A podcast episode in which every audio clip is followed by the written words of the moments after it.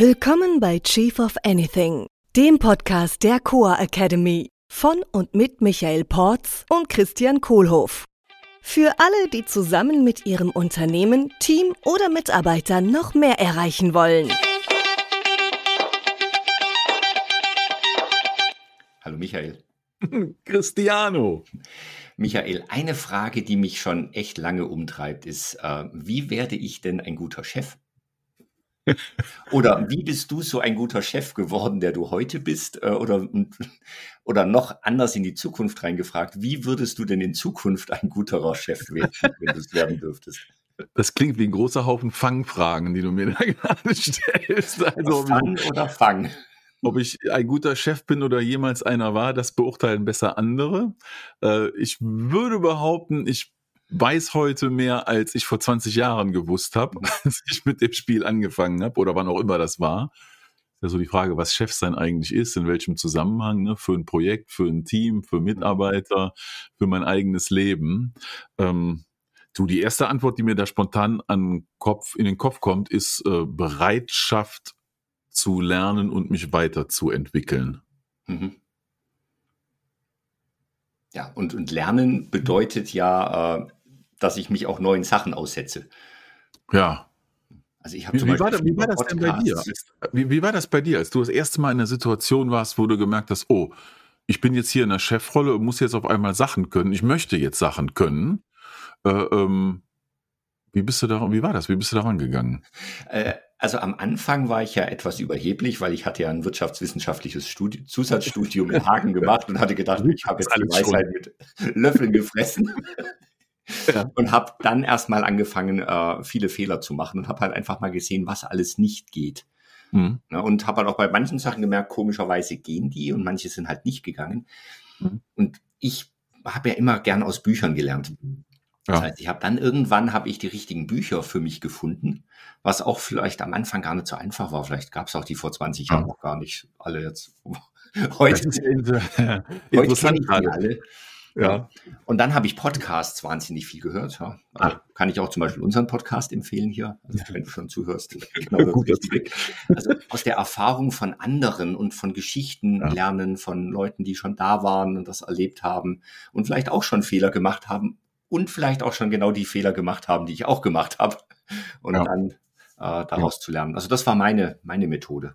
Ja, schön. Du hast gerade gesagt, du hast aus Büchern gelernt und der Auslöser ganz am Anfang war ja, äh, ähm, ich habe viele Fehler gemacht mhm. und dann wurde mir klar, ich habe was zu lernen. Könnte ich ja sagen, du hast aus, aus Fehlern gelernt ne? oder die Motivation zumindest daraus gezogen. Die Motivation, ich wollte halt die Sachen richtig machen und ich habe irgendwann gemerkt, dass es halt, dass es eine eigene Disziplin ist, Chef zu sein oder Manager ja. oder, oder Leader. Und dann ja. danach, was mir sehr geholfen hat, war der Austausch mit anderen. Ja. Also in meiner EO-Forumsgruppe zum Beispiel einfach zu sehen, okay, da gibt es andere Leute, die genau dieselben Themen haben. manche beherrschen es besser, manche beherrschen es schlechter. Und ja. äh, das hat mir extrem viel geholfen. Der Austausch mit anderen über, ja. über deren Erfahrungen und meine Erfahrungen auch. Ja. ja bei, bei, mir kam die Motivation ein bisschen aus einer anderen Quelle. Ähm, also ich hatte damals so den Eindruck, dass damit ich äh, erfolgreich bin und Karriere mache, es wichtig ist, dass ich auch ein Team führe und quasi größere Verantwortung übernehme, mhm. die mehr als nur mich selber umspannt. Äh, ein, beim ersten Mal, als das dann geschah, war dann eine Kollegin, die war dann auch einmal bei mir im Team. Also wir waren zu zweit. Ja, äh, das hat überhaupt nicht gut geklappt. Mhm. Äh, das hat mir dann auch ein bisschen zu denken gegeben. Es war in Ordnung. Wir waren auch erfolgreich mit dem Projekt. Ähm, ja, und dann kam die nächste Situation, da war es dann ein Team mit vier Leuten und da wurde es dann langsam mehr. Und dann gab es dann in dem Unternehmen, in dem ich damals drin war, da hingen so schöne Poster an der Wand. Die zeigten also so Leute, die wagemutig irgendeinen Berg raufgestiegen sind, ja, äh, äh oder halt irgendwas äh, Großes gemacht haben so viel so Outdoor-Sachen, ne? Mhm. So Mountaineering-Bilder. Wirklich so Bergsteiger, die dann da hochkletterten auf den Everest oder so, ne? Und dann da stand dann da drüber, wenn du äh, einer unserer zukünftigen CEOs im Konzern werden willst, dann melde dich an im Global Leadership Programm. Mhm. Und cool. das hing über dem Kopierer, über dem Drucker in der Kaffeeküche. Und das habe ich dann einige Tage gesehen, Wochen wahrscheinlich. Und es hat echt auf mich gewirkt.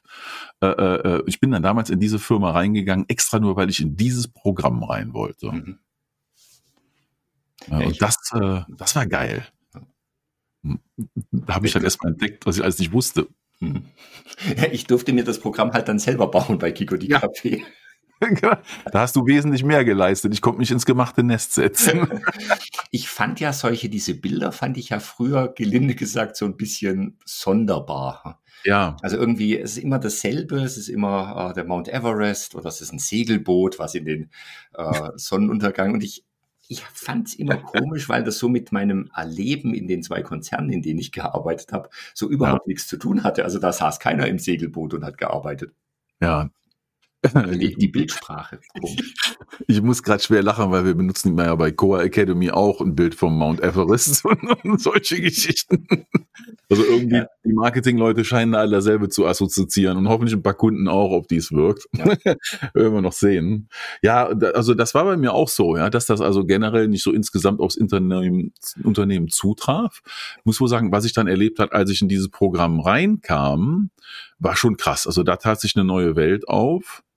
Und ich glaube, eins meiner größten, größten Learnings aus dieser Geschichte ähm, war, dass ich ab dem Zeitpunkt da auch nahegelegt und beigebracht bekommen habe, dass ich mir das selber so stricken kann, meinen Werdegang, wie ich möchte, und dass ich die Verantwortung für mich selber und für meine Weiterentwicklung übernehmen muss. Mhm. Das haben die auch klipp und klar gesagt. Hier kommst du nur rein, wenn du Verantwortung übernimmst und wenn du hier richtig Gas gibst. Und das mhm. kann nur von dir kommen. Riesenauswahlverfahren, ja, mit ja. Assessment Center. Hunderte Leute melden sich an aus dem Konzern von 70.000 und dann war das immer so hinter der Hand, die nehmen nur maximal 20 im Jahr. Also es hatte schon so einen ganz derben, exklusiven Touch. Ja. Ähm, ich bin reingekommen. Das war für mich ein Sechser im Lotto im Nachhinein. Und die Kosten, das hat keiner offiziell ausgespuckt, aber es hieß, dass dieses Programm lief fünf, sechs Jahre und hat den Konzern angeblich fünf Millionen gekostet. Für die 20 Leute. Ja, 20 pro Jahr. Wir waren, glaube ich, insgesamt 120, die es durchlaufen haben und irgendwann wurde das Programm in was anderes überführt. Ja, aber diese Phase, äh, das war auch eine starke Wachstumsphase im Konzern, wo die auch Nachwuchsführungskräfte brauchten und unbedingt haben wollten. Also das haben sich ganz schön was kosten lassen. Habe ich richtig Schwein gehabt. Ja ich, ich hänge ja noch an diesem Bild vom, mit dem Mount Everest. Also ich überlege mir gerade, wenn ich äh, jemanden für eine Weltumsegelung suche, ob ich dann in meinem Marketing äh, Kaffeeküchen und Faxgeräte reinnehme. ob das funktionieren würde. Äh, sehr erstaunlich, dass das dass das so eine Universalsprache anscheinend ist mit dem Mount Everest. Und dass die haben mich damit abgeholt, obwohl ich sowas prinzipiell auch nicht mag und mit, mit Mountain Climbing gar nichts zu tun ja. habe, mit Bergsteigen ja, oder auch sonst Extremsportarten, die da ja immer gern genommen werden. Ne? Mhm. Das mache ich alles gar nicht und trotzdem hat es irgendwie auf mich gewirkt. Vielleicht mhm. wegen dem Text. Ja, da stand halt ja. ganz klar, if you want to be a future CEO, apply now. Ja, ja. das kann sein. Ja. Ja, und dann, beginn, dann begann eine Reise, auf der bin ich eigentlich immer noch, meine Leadership-Reise mit dem ganzen Thema. Ja, und mittlerweile, wie du und ich als Coach und mit Coa Academy und so. Ähm, und ich liebe dieses Zeug, was wir da machen mhm. und was damals diese Reise anging und bin immer noch gerne auf der Reise. Und wir können ja mal vergleichen, was für uns ähnlich war, wie wir halt unsere Sachen gelernt haben. Also vermeintlich. Mhm. Das dürfen die andere beurteilen. Ähm, ein wesentlicher Punkt war für mich, wir waren halt diese Gruppe dann von 20 Leuten. Ja. Und das war eine Community, die war so eng, weil wir alle wollten das Gleiche erreichen. Die haben uns sehr gut rausgefiltert. Wir hatten ähnliche äh, ähm, Werte, die wir hatten, also Weiterentwicklung, Wachstum äh, und diesen Willen, wirklich an uns zu arbeiten, um mehr zu erreichen. Das war eine geile Truppe. Mhm. Äh, mit denen habe ich heute noch mit fast allen Kontakt. Die sind immer noch in meinem Netzwerk sind über die ganze Welt verstreut. Viele haben die Firma relativ schnell verlassen mit dem ganzen wertvollen Wissen, was so viel gekostet hat, äh, und sind dann anderswo sehr, sehr, sehr erfolgreich geworden. Ne? Also ist schon die, diese, diese Truppe da, das vermisse ich auch und fühle mich da auch immer noch heute mit äh, verbunden. Mhm. Wir treffen uns alle paar Jahre auch mal und kommen wieder zusammen und haben da viel zusammen gelernt und auch viel zusammen gelitten. Wie hast du das gemacht? Diese, dieser Austausch mit Leuten in einer ähnlichen Situation? Also das war bei mir dann, als ich in, zu IO gekommen bin, äh, Entrepreneurs Organization vor sechs, sieben Jahren war das. Ja. Ähm, und da ist es eben ein, diese Austauschgruppen, ja. diese Foren ist halt ein wesentlicher Aspekt. Ja. Ähm, ich bin ja auch äh, Coach im Accelerator äh, Programm von IO, ähm, wo es halt auch einfach junge Unternehmer gibt und ich alle, mit denen ich mal ein Jahr lang äh, in, diesem, in diesem Forum war, ja, kann ich auch jederzeit anrufen. Ja. Ja, da haben wir alle Bock auf Wachstum. Ne? Alle wollen das, alle wollen. Also, dass sich mit den Leuten umgeben, die das Gleiche wollen, das ist für mich ein, eine super Methode. Das äh, motiviert mich dann von ganz alleine. Ja. Hm. Die andere Sache, die toll war damals, war, ähm, das war ja in diesem Konzern, ne? ähm, wir haben das äh, in Kooperation mit einem anderen Konzern gemacht. Also ich war da bei Vodafone und dann kam die, eine ähnliche Truppe von IBM dazu. Mhm. Und noch eine dritte Firma, die habe ich auch vergessen, welches war. Da waren auch nur zwei oder drei von dabei. Ähm, und dann gab es dann halt äh, eine ganze Menge Sachen, die waren dann in Kooperation. Mhm. Ja, wir durften dann auch alle ein MBA machen und wurden in der MBA-Klasse zusammengesteckt und dann auch bewusst gewürfelt zwischen den Firmen. Äh, und das war nochmal cool, weil ich dann alles irgendwie nochmal durch eine andere Perspektive miterleben durfte. Mhm. Bei denen war zwar gefühlt alles anders bei IBM, ja, äh, und doch gab es irre viele Gemeinsamkeiten. Das heißt, dass das Learning kristallisierte sich irgendwie mehr raus und hob sich ab von dem Kontext, in dem ich jeden Tag drin steckte und, und wurde dadurch ein bisschen klarer noch. Ja. Also der, der typische Satz ist ja, bei uns ist das alles ganz anders. Und ja, genau. das stimmt nicht. Ja. Also ich habe noch, also es ist natürlich ein bisschen anders. Es ist äh, äh, andere Namen, auch für manchmal für dieselben Sachen unterschiedliche Namen, ha, unterschiedliche ja. Prozesse und äh, auch die, die Rollen heißen unterschiedlich. Nur ich glaube, die Herausforderung als Führungskraft ist im Wesentlichen dieselbe, egal was ich mache. Weil, wie mein ja. Kollege immer gesagt hat, wo es Menschen gibt, da menschelt's. Ja. und es ist halt keine, keine Fachaufgabe, wo ich mich einfach durch, äh, durch ja. Fachkenntnisse und fachspezifische Kenntnisse hervortun kann, sondern ich darf halt einfach mit Menschen agieren und ja. auf Menschen einstellen und die sind jeden Tag anders. die führen sich jeden Tag anders auf, manchmal gut, manchmal nicht so gut und das ist die Herausforderung. Hm. Also Führung ist das Fach Menschen. Ja. Hm. Ja. Eine Sache, die noch toll war, war, ähm, dass das so interkulturell war. Also dieser, unser Konzern, der war halt weltweit aufgestellt in, keine Ahnung, 30 Ländern oder was es war und mit Partnerfirmen in anderen Ländern und dann diese Truppe von 20 Leuten. Also wir hatten Leute aus Neuseeland dabei, aus Australien, aus Afrika, verschiedene Länder, äh, aus dem Mittleren Osten, aus vielen europäischen Ländern. Äh, äh, also das war total geil, dass das so eine internationale Truppe war. Mhm.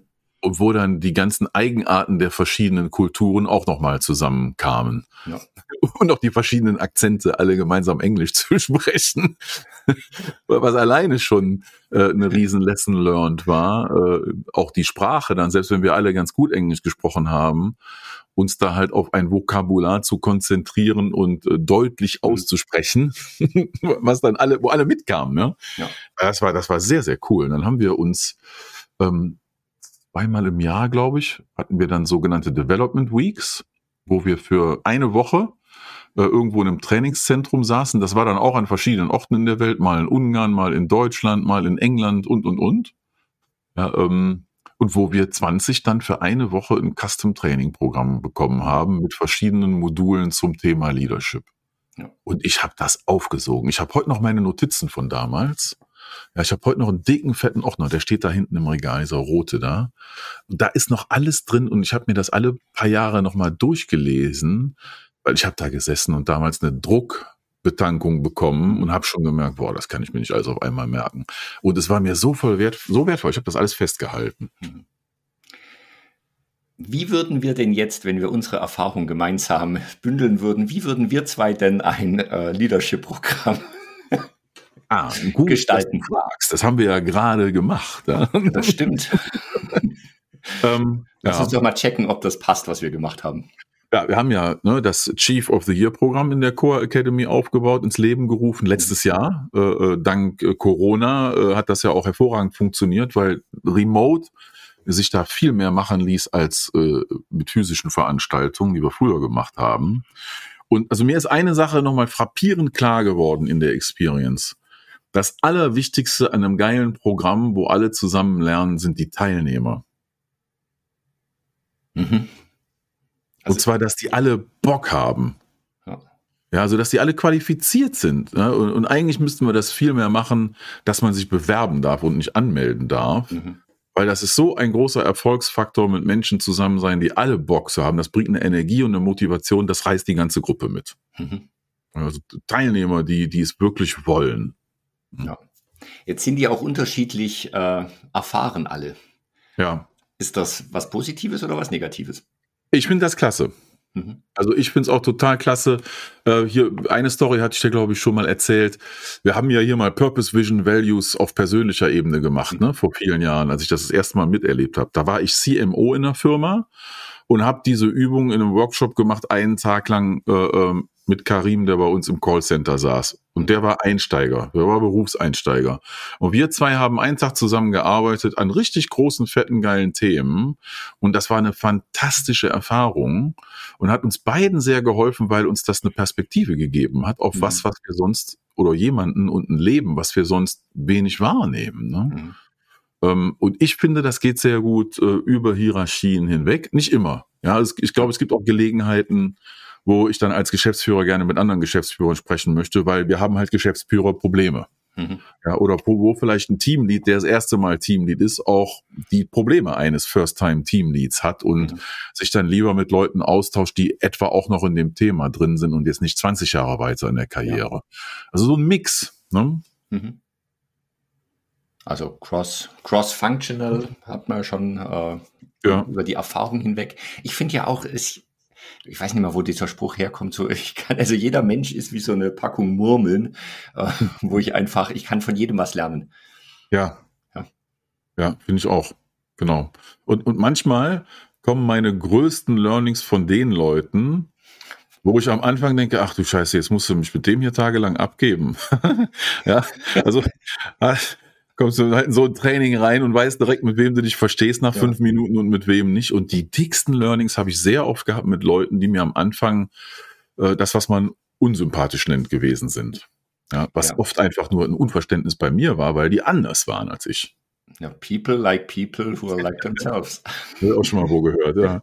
Und es ist halt so einfach, jemanden zu mögen, der, der nicht überraschend ist. Ah, ja, okay, dann also unterschiedliche Menschen und unterschiedliche Arten zu lernen. ist auch noch ein ja, Punkt, oder? Genau. Wir, also, lernen ja alle als Erste, ähm, indem Mama uns was vorliest, ne? Oder ja, Papa. Also auditiv. Die gute Nacht. Am Anfang noch gar nichts. Genauso einschläfernd ist so eine Vorlesung dann auch. Und nachher in der Uni war die fast noch genauso einschläfernd. Also dieser Learning Mix, ne, den, den, der wurde auch mal propagiert als Learning Pyramide die mhm. Pyramide des Lernens. Stellte sich raus, das hatte gar keine wissenschaftliche äh, ähm, Grundlage. Das, das war so, eine, so, ein, so ein ewiger Mythos, der immer noch rumgeistert. Ne? Wenn du auf Google nach Lernpyramide suchst, dann gibt's da die tollsten Artikel und wenn man tiefer guckt, findet man heraus, Bullshit hat gar keine Grundlage. Wie die Ernährungspyramide. ja. Was aber äh, stimmt, ist, dass es wichtig ist, die verschiedenen Kanäle zu bedienen, mhm. die sensorischen Kanäle. Ne? Also das Sehen und das Hören und das Fühlen und das Schmecken äh, und das Riechen und auch die innere Stimme, also das Nachdenken und die mhm. Logik. Mhm. Ja, äh, dass also ein Programm so gestrickt sein muss, äh, dass jeder Mensch mit seinen Präferenzen auf diesen sechs Kanälen optimal was mitnehmen kann. Ne, das heißt also, für mich, für uns ist ein optimales Leadership-Programm eins ist, wo es auch ein bisschen Vorlesung gibt, also Input, mhm. ja, äh, wo äh, ich auch was lesen darf zwischendurch, zum Beispiel bei uns im Buch, ja, wo ich mir vielleicht ein Video auf YouTube angucke, das ist dann der Mix aus auditorisch und visuell. Ja, äh, und dann geht's aber in die Sachen rein, die unerlässlich wichtig sind. Also tatsächlich eine Demonstration vormachen von etwas durch mhm. jemanden. Ne? Super Beispiel Coaching-Ausbildung. Ne, da sitzen zwei Leute und führen ein Coaching-Gespräch und wir sitzen mit zehn Mann drumherum und gucken uns das an und lernen mit, wie die das vormachen. Mhm. Ja, das ist unersetzlich. Ja, äh, und im Video geht das vielleicht auch. In Persona kann ich zwischendurch mal anhalten, Fragen stellen, das Ganze kommentieren. Da ist so eine Demonstration was ganz anderes. Die ist einfach live ne? und bietet die Möglichkeit der Interaktion. Ja, was wir ja viel machen und was ich total liebe und durch Harvard so schätzen gelernt habe, war die Diskussion. Mhm. Ja, dass da ein Plenum von Leuten ist, da sind 50 Leute und der eine findet das und der andere das und da so eine richtig schöne, kontroverse Diskussion zu führen an mhm. Ansichtspunkten. Ähm, da merke ich, wie eine ganze Gruppe total dran lernt. Mhm. Auch die, die zuhören. Ne? Das war eine meiner absoluten Erkenntnisse, als dann so ein Professor in Harvard, nachdem jemand eine relativ äh, äh starke Aussage gemacht hat in so einer Case Study und dann einfach nur guckte, mit den Schultern gezuckt hat und dann in die Runde gefragt hat, ja, wer hat eine andere Meinung? Das sind die Coachingsfrage. Was Meinung? Genau, ja. Und dann zeigen auch drei auf, weil die haben eine absolut andere Meinung. Mhm. Und das macht richtig Spaß, wenn dann diese Diskussion läuft und wie wir alle im Raum spüren, okay, da findet sich jetzt sowas irgendwo in der Mitte, so ein Konsens, wo die Wahrheit dann irgendwo zwischen all dem liegt. Mhm. Weil keiner von uns, ne, die absolute Wahrheit im Kopf. Ja. ja. Was für mich ja in den Learning Mix auch noch reingehört, ist tatsächlich es selber zu machen. Also ja. jetzt, wir hatten ja jetzt vorgelesen, gehört, diskutiert, das ist wie wenn ich Gitarre lernen will. Ja. Äh, dann hilft es mir nichts, nur die YouTube-Videos zu schauen, sondern ich ja. darf die Gitarre in die Hand nehmen und ich darf auch tatsächlich Chef sein und Gespräche führen, äh, Coaching-Gespräche mhm. üben, Mitarbeitergespräche üben. Und also, mhm. Im Deutschen heißt das üben, üben, üben. Ja. So meine Mutter hat es mir gepredigt. Ja, also als ich angefangen habe, Klavier spielen zu lernen. Üben, üben, üben. Üben macht den Meister. Und diese ganzen Sprüche. Da habe ich was Interessantes mitgenommen durch die englische Sprache. Da heißt üben Practice. Und das hat einen anderen Touch als üben. Also praktizieren ist was anderes als üben. Ja. Da muss ich mal gucken, ob es da noch ein anderes Wort für üben gibt, aber es hat ein anderes Gefühl und im Englischen wird das auch anders empfunden. Das Üben nicht so wie Üben ist so ein bisschen bemüht. Ne? Ja. Ich kann es noch nicht und übe, übe, übe. Hm. Und praktizieren ist ein bisschen souveräner. Deswegen, also ich finde, praktiz machen, ja, hm. ist machen und daraus lernen. Es gibt ja diese Theorie mit den 10.000 Stunden. Wenn ich 10.000 Stunden was gemacht habe, äh, bin ich der Meister. Äh, habe ich neulich ja. was dazu gehört.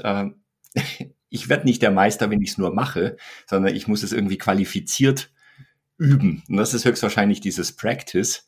Ja. Äh, es ist nicht nur, nicht nur tun und nicht nur un unbeaufsichtigt äh, machen, sondern wirklich konzentriert, mhm. fokussiert und, und auch wirklich am, am echten Problem.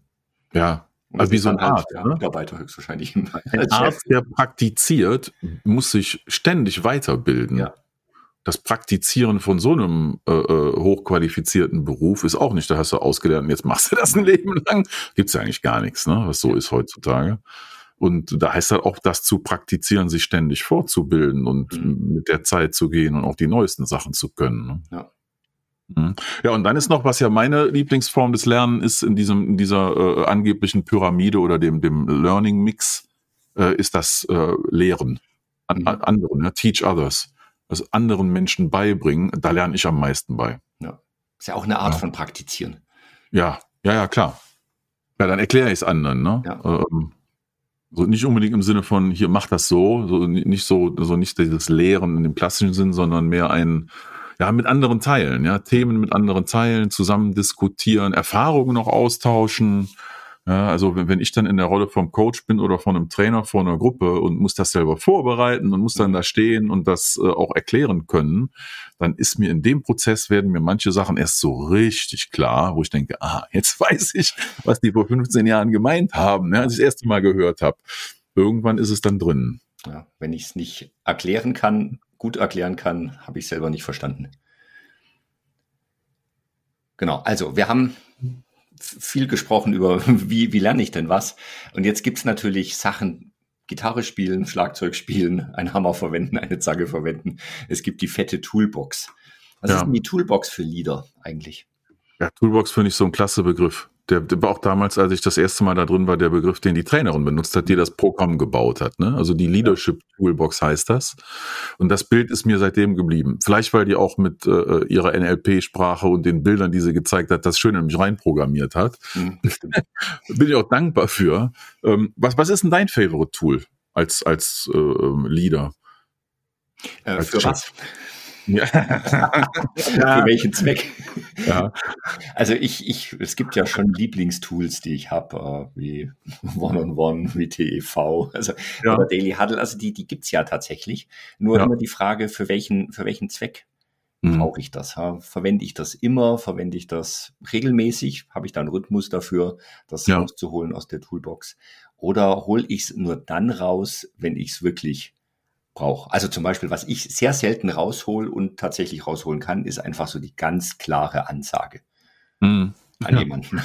Du gehst jetzt darüber und machst das. Das ist in meiner Toolbox. Ja. ja. Und ich verwende das relativ selten. Mhm. Nur ich kann es ich kann's rausnehmen, wenn ich denke, ich will das jetzt. Das ist der dicke Hammer, ne? Den brauche ich ja auch selten. Ja, genau. manchmal reicht ein kleiner Schraubenzieher. Ja. Ja. ja. Toolbox ist eine coole Sache. Ja. Die ist ziemlich voll geworden über die Jahre. Ah, ja. Deswegen bin ich auch so dankbar, äh, dass wir zwei da im Buch alles festgehalten haben, was wir in unserer Toolbox gesammelt haben. Und wir merken ja gerade immer wieder, wir nehmen ja neue Episoden auf und fügen neue Kapitel hinzu. Ne? Mhm. Äh, Ausgabe 2 kommt raus diesen Monat, wenn alles gut geht. Ja. Noch mehr Tools drin, weil es immer wieder was einfällt. Und jetzt sind es irgendwie so 65, die wir haben, glaube ich. Also an Kapiteln. Jedes Kapitel ein Tool oder mehr sind wahrscheinlich schon 100 Tools. Also wie so ein Puzzle, was sich da zusammengebaut hat eigentlich, ne? Die hm. Toolbox. Mhm. Ein, ein wichtiges Tool für mich ist auch noch Fragen. Also zum Beispiel, mhm. Michael, was ist noch wichtig für ein Leadership-Programm? Ja, das ist ein sehr gutes Tool. Der Fragenzieher. Genau. Der Antwortendreher. Genau. Ja, also Ne, wir haben es ja strukturiert in ähm, unsere großen vier Elemente. Mich selber führen ist so eine Untertoolbox ne? oder vielleicht sogar eine eigene. Äh, andere führen vielleicht auch in Projekten ohne disziplinarische Führung ist eine zweite Toolbox. Teams führen ist eine ganze Toolbox nochmal, in der sehr viel Zeug drin ist und dann halt ganze Organisationen führen, also Teams von Teams mhm. oder größere Konstrukte, vielleicht sogar über Unternehmen hinweg. Mhm. Ja, und mein, da, da ist natürlich alles drin, ne? Also von Feedback geben, persönliche Lebensplanung, emotionale Intelligenz, limitierende Glaubenssätze, Zuhören, NLP, effektive Kommunikation, Verhalten, Menschenkenntnis, Psychologie, äh, Coaching, Teamaufbauen, Topgrading, Recruitment, TEV, Scorecards. Ich lese das hier gerade vom Bildschirm ab. Ne? Delegieren, Entscheidungen treffen, ja? die Eisenhower Matrix und und und und Rhythmen in der Firma etablieren, eine Kultur aufbauen, eine Marke aufbauen und dann am Ende auch noch Geld verdienen. Mhm. und ich glaube, ich habe jetzt nur ein Zehntel von dem erwähnt, was in ein gutes Leadership-Programm alles reingehört. Ja. Vielen Dank. Mhm. So, das alles und noch viel mehr bei Core Academy und in unserem Chief of the Year Programm. Äh, am besten meldest du dich jetzt einfach direkt an. Ich ende mit drei Tools, die ich sehr gerne mag. Ist erstens bedanken. Vielen Dank, Michael. Danke dir. Zweitens mit Lächeln. ja. Äh, und den Namen sagen, Michael. Christian, danke dir. Ja. Ciao. Ciao. Das war Chief of Anything, der Podcast der Coa Academy mit Michael Porz und Christian Kohlhoff. Unsere Seminare und weitere Informationen findest du unter coa.academy.